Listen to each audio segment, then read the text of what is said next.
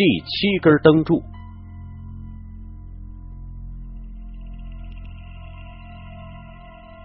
在清洁工艾玲的眼里，这个城市的黎明仿佛是一只无形的巨手，一颗一颗依次把星星掐灭。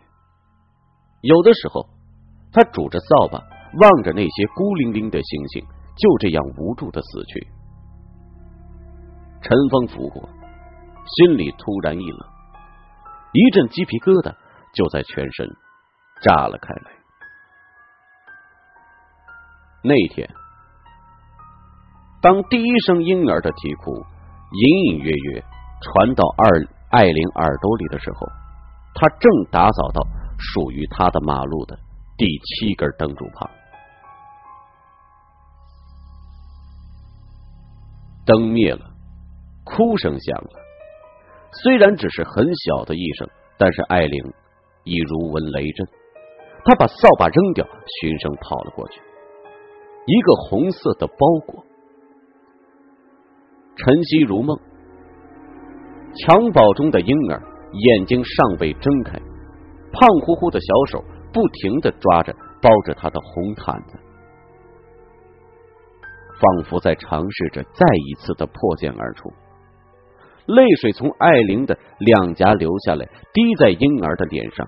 他抱起婴儿，心里一震。怎么刚出生的宝宝都是如此的相似呢？就这样，左手抱着婴儿，右手把扫把夹在腋下。艾琳艰难的把剩下的路段扫完，然后他就抱着婴儿回到了环卫部。班长沈姐笑着问：“阿玲啊，又捡到什么好东西了？你老这样拾金不昧，也得留一些给姐妹们加加分啊！”艾琳摇摇头：“不是东西，你看。”沈姐一看到包裹里的小生命，倒退一步：“老天爷呀，哪个做父母的这么狠心呐？你准备咋办呀？能咋办呀？等人家上班了，送到孤儿院去吧。”沈玲看着艾玲，若有所思的说：“阿玲啊。”也许我不该说啊，你都三十岁了，又不想嫁人，不如就把他养大吧。艾玲脸色一变，我自己都养不好自己，那不是害了这宝宝一辈子吗？九点钟到了，艾玲把红包裹烧掉，用自己的一条毛毯包着婴儿，走进了孤儿院。第二天凌晨四点的时候，艾琳准时的在宿舍里醒来，稍事梳洗之后，她穿上了制服，拿起工具又出了门。扫着扫着，不经意之间，他又来到了第七根灯柱前。就在这个时候，又是一声婴儿的啼哭，艾琳下意识的丢掉扫把，就冲了过去。同样的红包裹，同样想拼命睁开双眼的婴儿，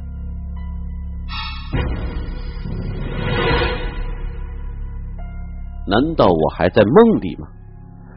艾琳狠命的一咬下唇，疼。这一次，艾琳没有回环卫班，他抱着婴儿在路边的石凳上坐到了九点钟，又走向了孤儿院。第三天凌晨，艾玲出工的时候，发现天亮的比往常要早。他扫到第六根灯柱，就站住了，不敢再往前了。晨风吹来，吹过夹道的绿化树，沙沙的作响。没有了，今天应该不会那么巧了。他继续扫过去。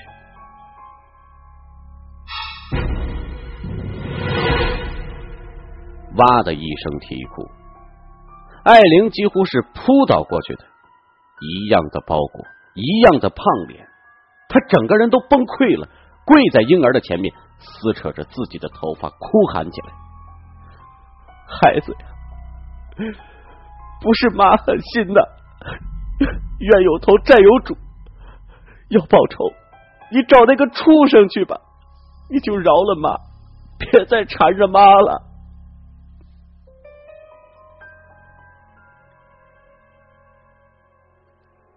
三年前，十八岁的艾琳刚到这城市打工，在老乡的帮助之下，好不容易才找到这份当环卫工的工作。工资虽然低，工作也辛苦，但怎么说都比在乡下受恶霸村长的儿子的欺负强。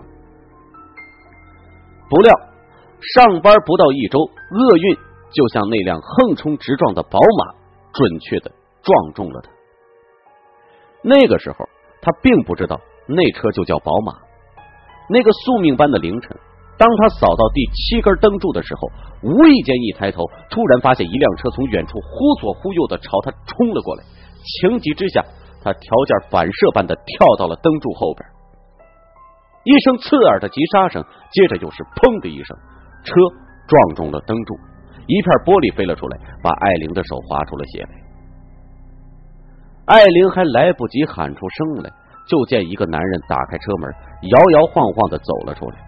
那男人三十多岁的样子，大腹便便。艾玲以为他撞车受伤了，走路都走不稳。刚想过去问他需不需要帮忙，就见他歪歪斜斜的走到灯柱前，解开裤腰带，就着灯柱就尿了起来。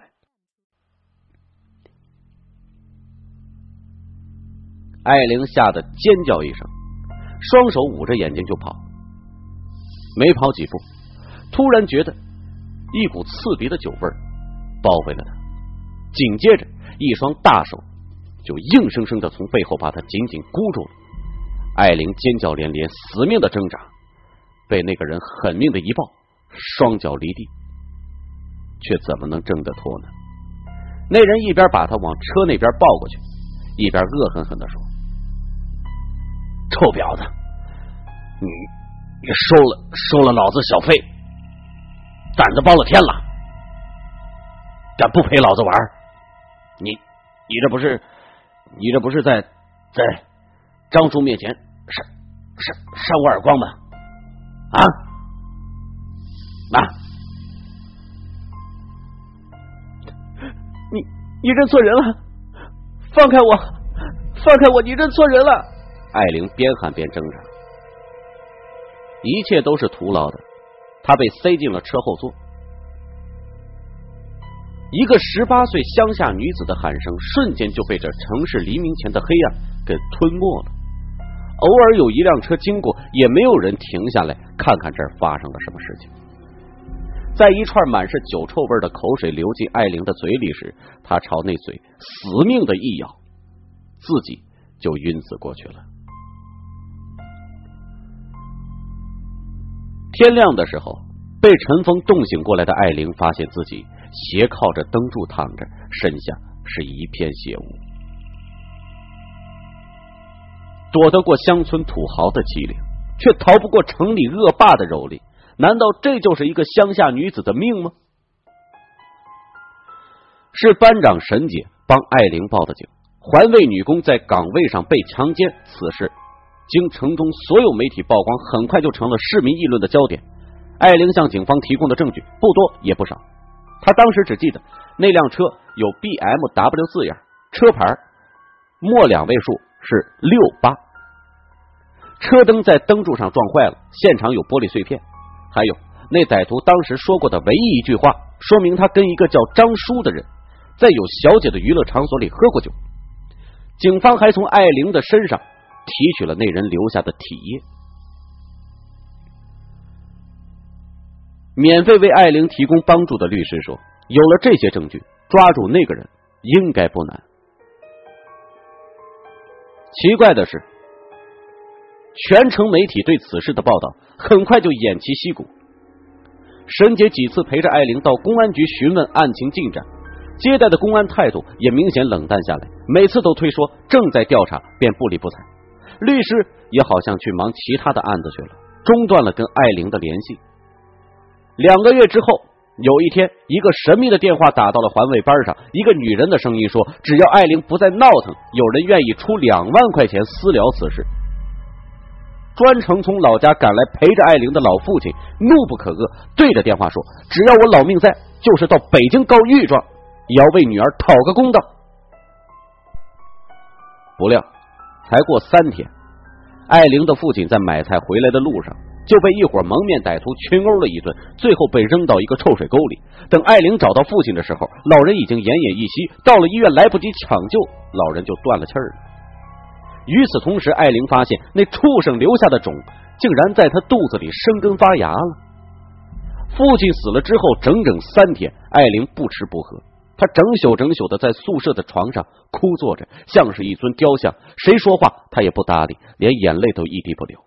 沈姐以为他要自杀，求媒体、求公安、求律师，都没人肯过问一下。出乎沈姐意料的是，三天过后，艾玲突然正常起来了，吃饭、喝水、睡觉，而且主动跟沈姐要求重新上岗。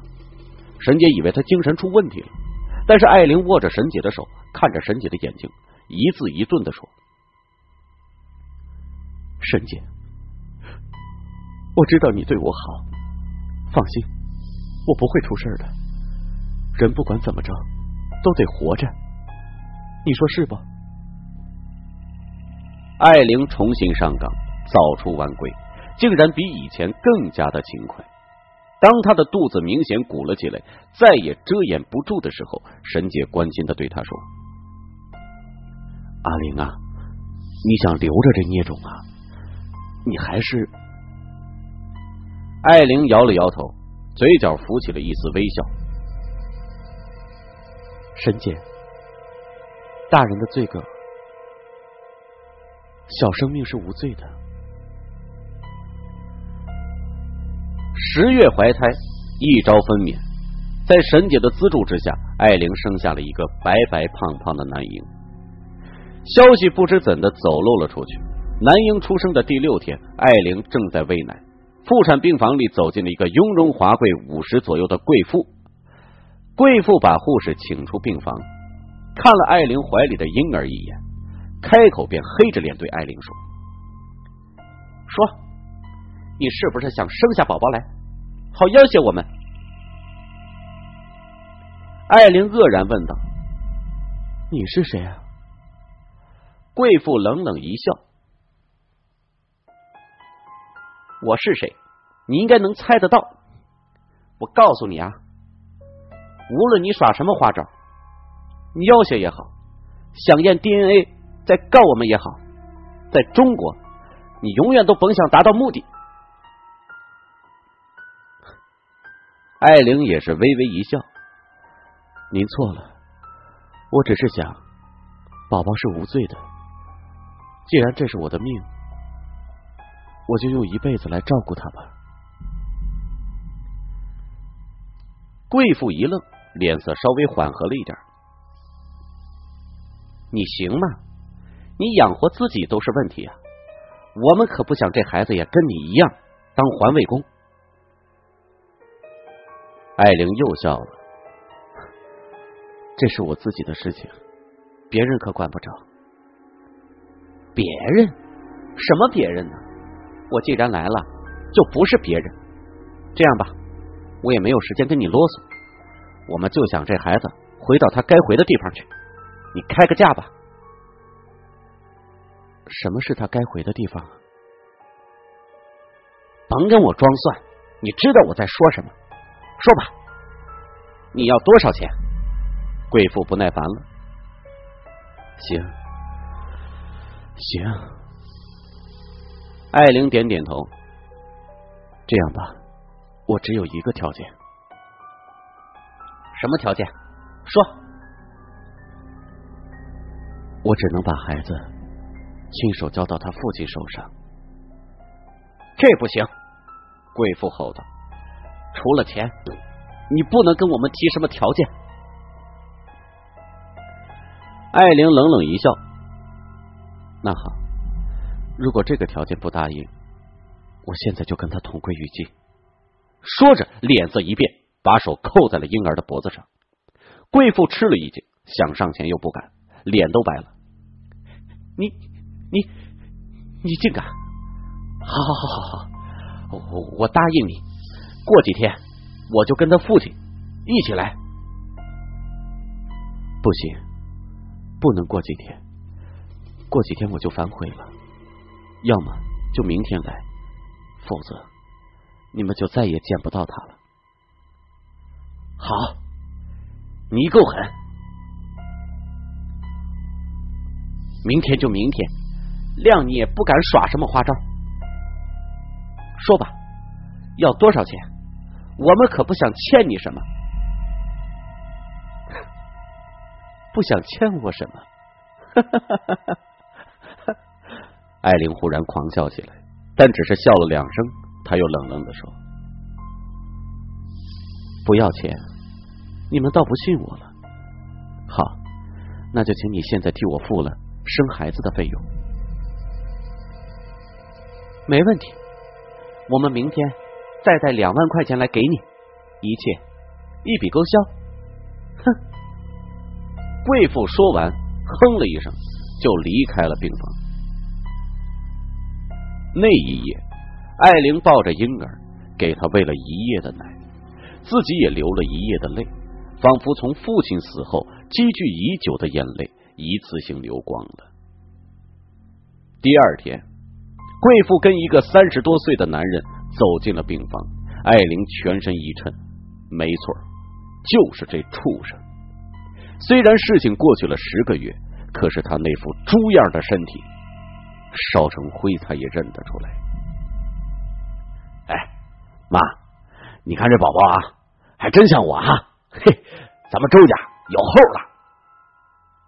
那男人一见艾琳怀里用红毯子裹着的男婴，便无耻的笑了起来。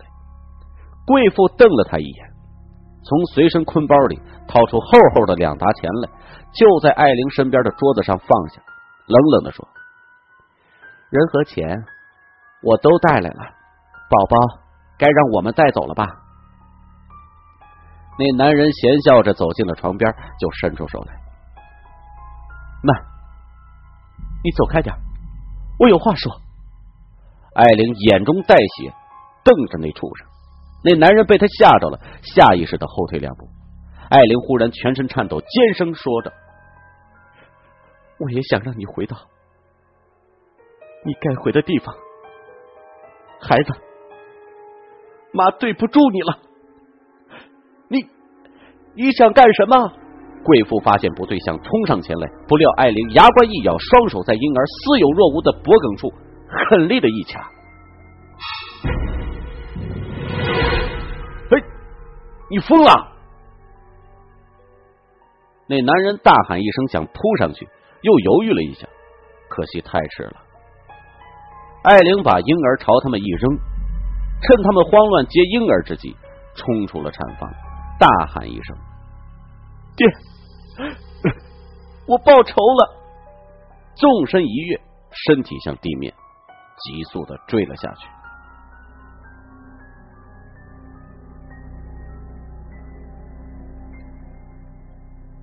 沈姐最后一次进孤儿院的时候，年近六十的院长陈嬷嬷。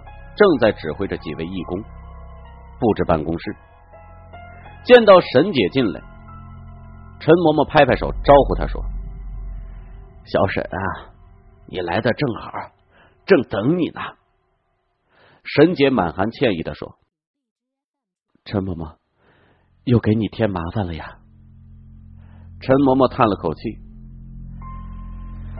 哎，麻烦呀，倒是不怕。”只是我发现阿玲她的病啊更重了，老这样哄着她也不是办法呀。怎么了？不是又捡了一个玩具娃娃来请你收养吗？沈姐疑惑的问。前两次没错呀，是一个玩具娃娃，可这一次，你看。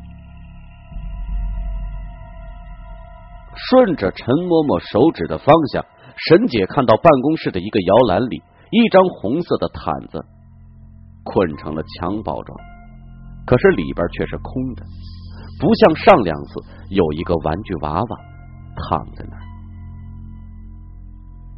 不知道为什么，看着那个空着的襁褓，沈姐只觉得鸡皮疙瘩阵阵。两年之前，艾玲当着强奸她的男人和她母亲的面，发狠掐死了那男人所生的男婴，自己纵身跳下四楼，却奇迹般的被妇产院里浓密的雪梅挡了一下，侥幸不死。不过救活过来之后，她却疯了，整天嘴里念念有词：“宝贝儿啊，不是妈妈狠心啊，不是妈妈狠心。”也因为他成了废人，那家人也怕事情闹大了，再次满城风雨，就放过了他。沈姐可怜艾琳，还是收留了他。说来也怪，艾琳虽然疯了，却仍然记得工作时间，每天早上四点，他就准时出工，而且工作质量也不错，他的地段扫得比任何人都干净。如果不是他一捡到别人丢弃的玩具娃娃，便送到孤儿院。没人会把他当成是一个疯子。以环卫班的名义给孤儿院捐了点钱，请陈嬷嬷配合他。凡是艾玲送玩具娃娃来，就像真婴儿一样给他办收养手续。这一次，艾玲连空毯子也送来了，可见病情是越发的严重了。沈姐眼中含着泪，对陈嬷嬷说：“嬷嬷，我们也确实是没法子。”他老家呀，早就没人了，收容中心也不肯收他。再说呀，他要是去了收容中心，病情肯定会更加严重啊。陈嬷嬷又叹了口气说：“哎，平时啊，倒也没关系，只是啊，这一次他抱着空毯子来的时候啊，对我说，这个的确是他生的宝宝。”连胎记他都认出来了，他跪着求我好生养着他，还说他时不时的要来看望宝宝，有钱也会买奶粉来，所以啊，这毯子也不好像前几次一样让你给拿回去，否则他来了呀，找不到肯定要大闹啊，吓着这儿的孩子那就不好了。还有啊，我更担心的是啊。过几天就是六一了，新上任的市教育局局长啊，要来我们院看望孤儿。万一那天他也来，那场面就……沈姐低着头想了一会儿，说：“放心吧，嬷嬷，六一那天我会临时安排他扫大街，这样他就不会来了。”啊，只能如此了。临走的时候，沈姐忍不住又望了那空空的摇篮一眼，仿佛一阵风吹来，摇篮在轻轻的晃着。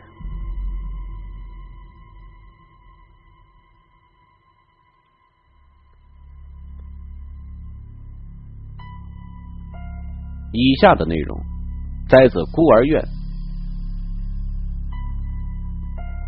一个读五年级孤儿的作文《难忘的一天》。盼望着，盼望着，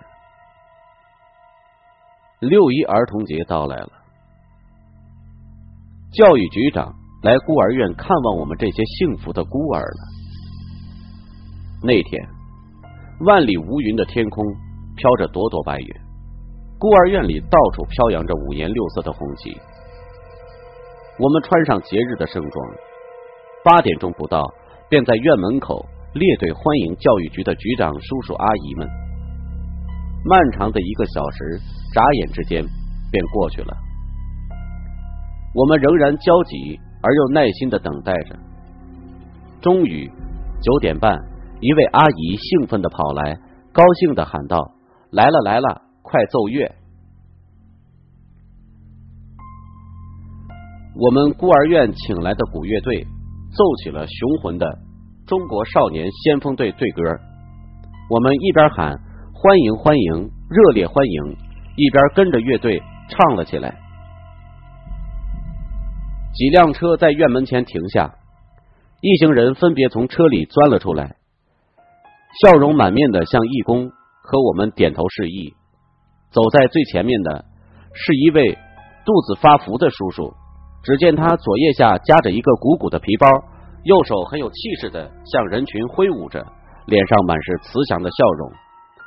这个时候，只见我们的院长陈嬷嬷热情的迎上前去，紧紧握住那位胖叔叔的手，嘴里不停的说：“欢迎周局长，欢迎周局长莅临指导。”这个时候，在陈嬷嬷的示意之下，我怀着无比激动。和幸福的心情，走上前去给局长叔叔献花。局长叔叔艰难的弯下腰来，由我把花环戴到他脖子上，然后我又向他恭恭敬敬的敬了一个对礼。这个时候，又发生了一件令人意想不到的事情。局长叔叔再一次艰难的弯下腰，把我抱了起来。同时，在我脸颊上轻轻的亲了一下，我差点晕了过去。那一刻，我忘了我是一个没有父母的孤儿，我就是天底下最幸福的人。这个时候，局长叔叔挥挥手，开始讲话了。他说：“孩子们，今天是六一儿童节，是你们的节日。我仅代表市教育局向你们致以节日的问候。”虽然你们因种种原因不幸的远离父母，但是你们又是幸福的，因为你们生在红旗下，长在新中国，全社会充满爱心的叔叔阿姨们都是你们的爸爸妈妈。我们长时间的热烈鼓掌，局长叔叔走了之后，我们又进行精彩的游园活动。就这样，我过了一个难忘的六一儿童节。我们正准备热烈的鼓掌，又发生了一件令人意想不到的事情。只见一位穿着古怪的阿姨，手捧着一包用红毯子包成的东西，不知道从哪儿走了出来，走到那位局长叔叔的面前，突然把那包东西递给局长，嘴里发出古怪的笑声，说：“你儿子也要找爸爸了，快接着。”局长叔叔脸色好怪，青一阵白一阵的。他刚才的笑还挂着，额头却不停的冒汗。我想起来了，这位阿姨来过我们孤儿院几次。嬷嬷说过，她是一个疯子，要我们不要跟她讲话，也不要靠近她。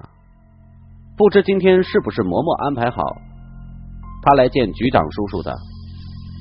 我正想着，忽然看见那位疯子阿姨已经把红毯子塞到了局长叔叔身上。局长叔叔突然大叫一声，把那红毯子扫落在地上。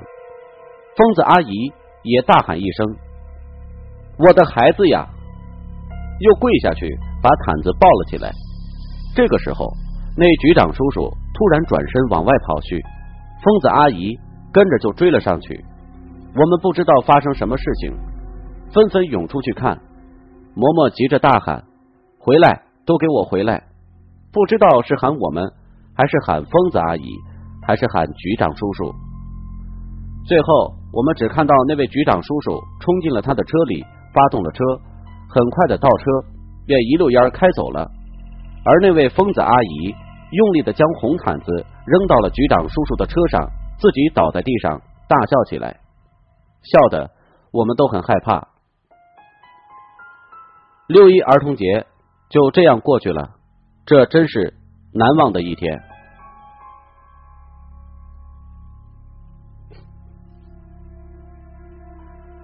周振生做梦都没有想到，他竟然会在六一这天在孤儿院遇到那位阴魂不散的环卫女工。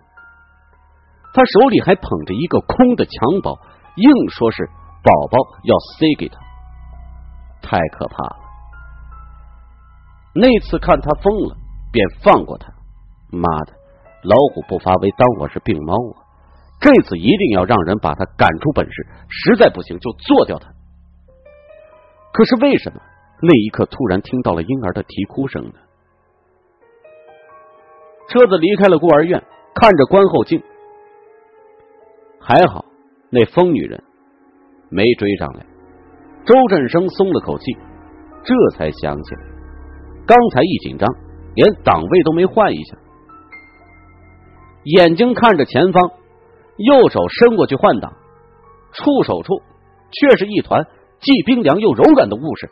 转过头去一看，周振生顿时毛发倒竖，魂飞天外。一个全身青紫、脖子淤黑的男婴，正一手握在了换挡杆上。见周振生看他，他突然咧嘴一笑，嘴里竟发出两个音来：“爸，爸。”妈呀！救命啊！周振生情急之中伸手打开右侧车门，又伸腿猛踹那婴儿，想把他踹出车外。不料那婴儿竟然像是连根生在了座位上一样，纹丝不动。爸爸，周振生右腿收回来，却用力的踩在了油门上。本就快速行驶的车子又猛地加速，轰的一声飞了出去，砰的一声巨响。车子硬生生的撞在了灯柱上，安全气囊没有打开，那灯柱已经硬生生的嵌进了车里，把周振生整个人都挤扁了。爸爸，一条红毯子掉在了地上，那根灯柱正是艾琳负责路段的第七根儿。